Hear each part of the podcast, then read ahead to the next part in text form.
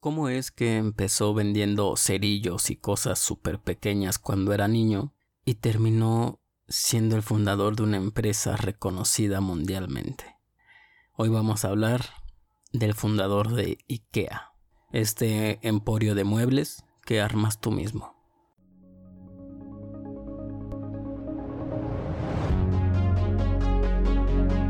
Bienvenidos a su podcast, Liderazgo Consciente el lugar donde compartimos ideas para desarrollar el líder que tú eres.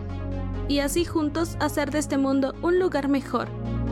Esto es Liderazgo Consciente con Rodolfo Mendoza.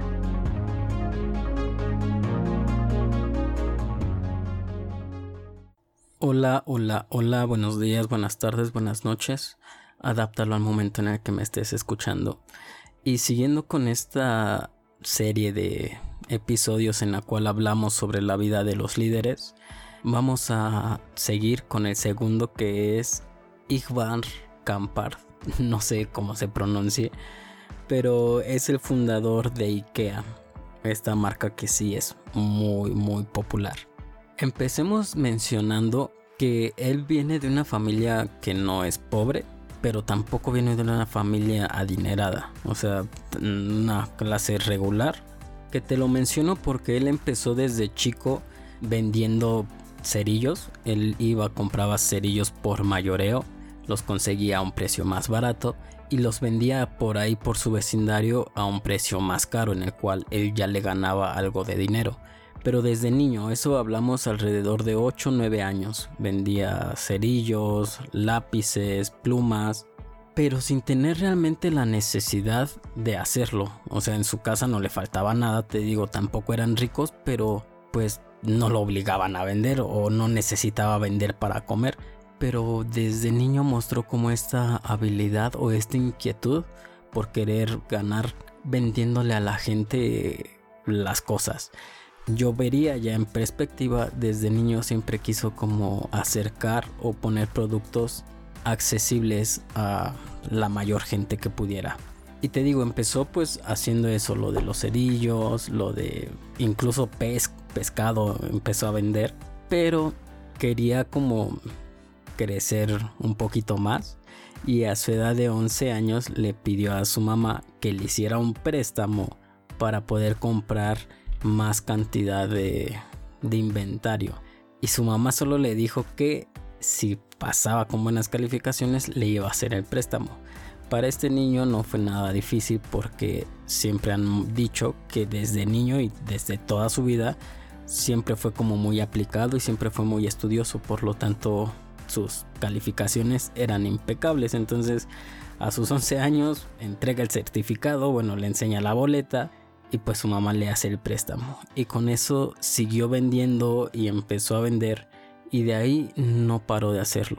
Iba cambiando como las cosas que vendía, iba cambiando las cosas que conseguía, pero no dejó de hacerlo hasta que a la, edad de 22 años introdujo el primer sillón dentro de su galería, digamos. Dentro de ese almacén que tenía, metió sillones y se dio cuenta que la gente lo quería.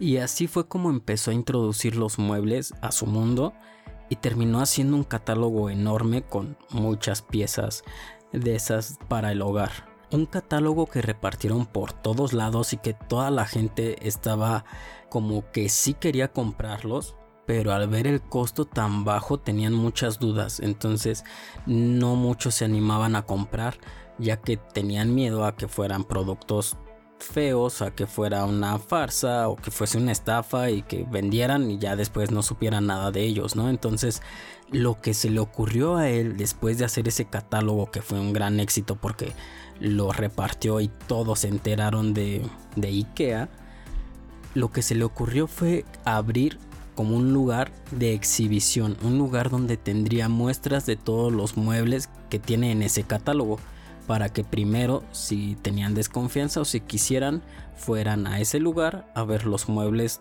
que están ahí de muestra que no podían llevarse en ese momento, porque ese lugar solo era para, para mostrarlos y para que ellos vieran la calidad de, de lo que estaban hechos y todo eso. Y así se animaban, se animaran a comprar. Pues sí, le funcionó. Y le funcionó a un nivel en el cual llegaban, o sea, fue mucha, mucha, mucha gente la que empezó a, adquirir estos productos. Estamos hablando de que ahorita ya es como muy popular y ya todo el mundo conoce a IKEA. Pero en ese momento fue un boom y todos los de alrededor iban a comprar ahí. Tanto fue el, el despegue, tanto fue el potencial que tenía este, esta nueva empresa IKEA, te digo, hasta hacían fila para entrar a ese lugar. Fila para entrar a un lugar donde nada más podían ver los productos. Te digo que fue tan exitoso que evidentemente a mucha gente no le parecía, sobre todo a los productores más pequeños que también se dedicaban a la venta de muebles y de esas cosas. Entonces, claro, ya no les convenía que hubiera un monstruo así de grande dentro de su sector porque pues les quitaba a todos los clientes entonces hicieron como una especie de complot hicieron sí como una alianza con tal de presionar a todos los productores locales para que no le vendieran la materia prima ni le producieran, ¿no? Entonces, eso de momento iba a estancar la empresa. En el momento fue una gran crisis en la cual pues él ya se iba a quedar como sin herramientas y sin lo primordial para seguir vendiendo. Creyeron que fue una gran estrategia porque eso era una forma de ponerle el freno y decir, ¿sabes qué? Hasta aquí. Está bien si quieres crecer hasta ahí, pero ya no más porque nos estás quitando todos los clientes, ¿no? Entonces fue una estrategia que hicieron los demás para evitar su crecimiento, pero no evitó su crecimiento, al contrario. Después de tanto pensar y de ver qué solución podía hacer, fue cuando él empezó a diseñar, a fabricar y hacer todo dentro de la misma empresa. Decidió que pues si le iban a quitar los insumos, decidió que si nadie le quería producir, pues entonces iba a buscar otros productores en otros lugares que incluso fueran más baratos y así fue como empezó a crecer todavía más porque así ya se ahorró todos esos costes y todo el tiempo en el cual tiene que esperar a que le den una contestación, a que estén a los caprichos de si le quieren o no le quieren vender, hacer las cosas. Entonces fue una de las grandes decisiones que tomó que IKEA se encargara de todo su proceso. A partir de ahí ya todo lo demás fue creciendo, todo fue hacia arriba. En una ocasión él vio como uno de sus trabajadores le quitaba las patas a la mesa porque no cabía en el carro que habían llevado los clientes. Entonces, él al observar que uno de sus trabajadores, fíjate, no fue una idea que se le ocurrió a él, lo hizo alguien más, pero él fue el que le implementó y decidió utilizar eso a favor y que eso fuera una nueva estrategia o fuera una filosofía para su empresa. A partir de ese momento decidió que todos los muebles, todo lo que él vendiera tendría que salir de su empresa, de su fábrica, empaquetado en forma de rectángulo y plano. O sea, imagínate cuánto gastaban si querían transportar todo un comedor con las sillas era muy costoso el flete porque claro ocupaba un espacio grandísimo. Y en ese momento en el que se da cuenta que pueden ahorrar espacio y pueden ahorrar dinero y la filosofía dentro de su empresa siempre ha sido como el ahorro extremo de hecho ha sido criticado por ser como un jefe muy muy muy tacaño entonces le fue como anillo al dedo y como él ya diseñaba desde antes sus productos, todo lo empezó a diseñar de forma que pudiera desarmarse y poder acomodar o poder empaquetar en un rectángulo y plano.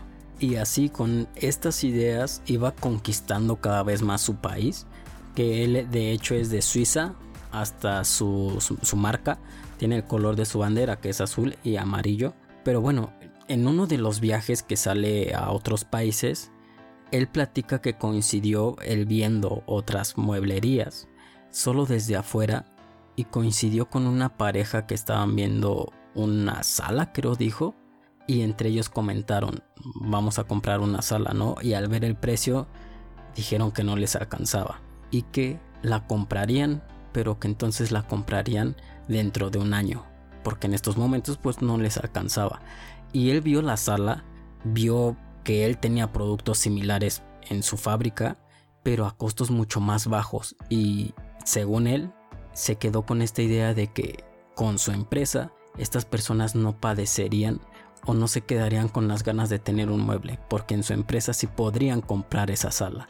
Y así fue como empezó a abrir su empresa en otros países. Y en cada país que iba abriendo, pues iba siendo un éxito. Y fue un éxito, de hecho. Hasta la fecha sigue siendo un éxito. Aunque él ya falleció, sigue siendo un éxito su empresa y al final él ya no estaba dirigiéndola, eso decían. Las malas lenguas dicen que él seguía dirigiéndola, pero ya como tal como el puesto ya no la tenía. Y es que era un hombre de pocas palabras, casi no le gustaba dar entrevistas, porque de hecho en varias ocasiones se ganó premios y pues él no hablaba mucho. Pero en 1976 escribió un libro en el cual dentro de ese libro venía algo a lo que le llamó el testamento de un comerciante de muebles, en el cual venían nueve mandamientos que él mismo había desarrollado para su empresa y para que se lo grabaran todos en su organización. Estos, entre comillas, mandamientos hablaban de varias cosas, como del ahorro, como de la humildad, de la sencillez, pero bueno, te voy a mencionar nada más algunos que me parecieron geniales, en los cuales hablaba sobre su identidad, sobre los beneficios que aporta a los demás, no que le aportaban a él como organización, sobre alcanzar buenos resultados con pocos medios. Él era de la idea de que es muy fácil conseguir que alguien te cree un mueble de 500 euros bien hecho. Lo difícil es conseguir que alguien te cree el mismo mueble bien hecho, pero por la mitad del precio. Por eso para él bajar los costos y llegar a conseguir buenos resultados con pocos medios era algo óptimo dentro de su organización. Hablaba sobre asumir las responsabilidades en el cual dentro de ese, entre comillas, mandamiento, hablaba mucho sobre el fracaso, sobre la oportunidad de permitir a sus colaboradores fracasar porque solamente podían innovar si se llegaban a equivocar. La gente que no se equivocaba era porque siempre estaba haciendo lo mismo, entonces él como que no le afectaba o él impulsaba a su gente a innovar y que no tuvieran el miedo a fracasar. Te comparto el episodio número 13 en el cual yo hablo del fracaso a más profundidad, un episodio que está muy guay para que al final de este vayas a, buscarlo. Te digo que es el, episodio número 13. Pero en fin, eso fueron de las cosas que me gustaron al leer como sus, sus mandamientos. Otros que tenía es también esta idea de que todo, casi todo, él decía, casi, casi, ¿eh? casi todo está por hacer. Tiene una frase maravillosa que me gustó tanto así como para enmarcar, que pues la voy a escribir en mi libretita de frases en la cual dice que solo podemos avanzar si nos, si nos preguntamos cómo podríamos mejorar mañana lo que estamos haciendo hoy. Solo podríamos avanzar si nos preguntamos cómo podríamos mejorar mañana lo que estamos haciendo hoy. ¡Wow! ¡Qué buenísima frase! A eso se refería él con que todo está por hacer en que su empresa no se estanque y en que piensen que todavía hay cosas que se pueden mejorar y que pueden hacer cosas que ni siquiera has pensado, como eso de quitarle las patas a la mesa a todo lo que derivó. Te menciono otro de sus mandamientos en el cual habla sobre la gente que está a tu alrededor y que es que estos mandamientos, y fíjate, fue grande porque cómo construyó estos entre paréntesis mandamientos para que parecieran como consejos él dice, rodéate de gente que te complemente a ti. Si tú no eres organizado, busca a alguien que sea súper organizado. Es simple. busca a alguien que compense tus deficiencias. Y de nuevo te recomiendo otro de los episodios de los cuales ya hablé, que es el episodio número 21 en el cual hablo sobre quiénes se rodea un líder. Y ya por mencionarte un par más, habla sobre el que debes rastrear tus propios defectos, No necesitas a alguien que te esté señalando si eres responsable y tú mismo te juzgas para poder crecer. También tiene un fragmento en el cual habla algo como muy inspirador sobre no rendirse, sobre ser aferrado, dice él. Y si estás teniendo como esta flaqueza y de repente no estás seguro de seguir o no, también tengo el episodio número 30 en el cual hablo sobre no rendirse. Que mira, no me había dado cuenta y, no pensé que hablar sobre este líder, Ichvan, Ichvan, es que no sé pronunciarlo, Ichvar Kamprar o algo así, me llevaría a darle como tanta promoción a episodios que ya he grabado más que nada. Pero bueno, este líder también sufrió muchas críticas y de hecho, si tú conoces sobre su vida, podrás decir que no es un gran líder porque ha tenido críticas y quejas sobre una fundación que él tiene, que dicen que es medio, turbia.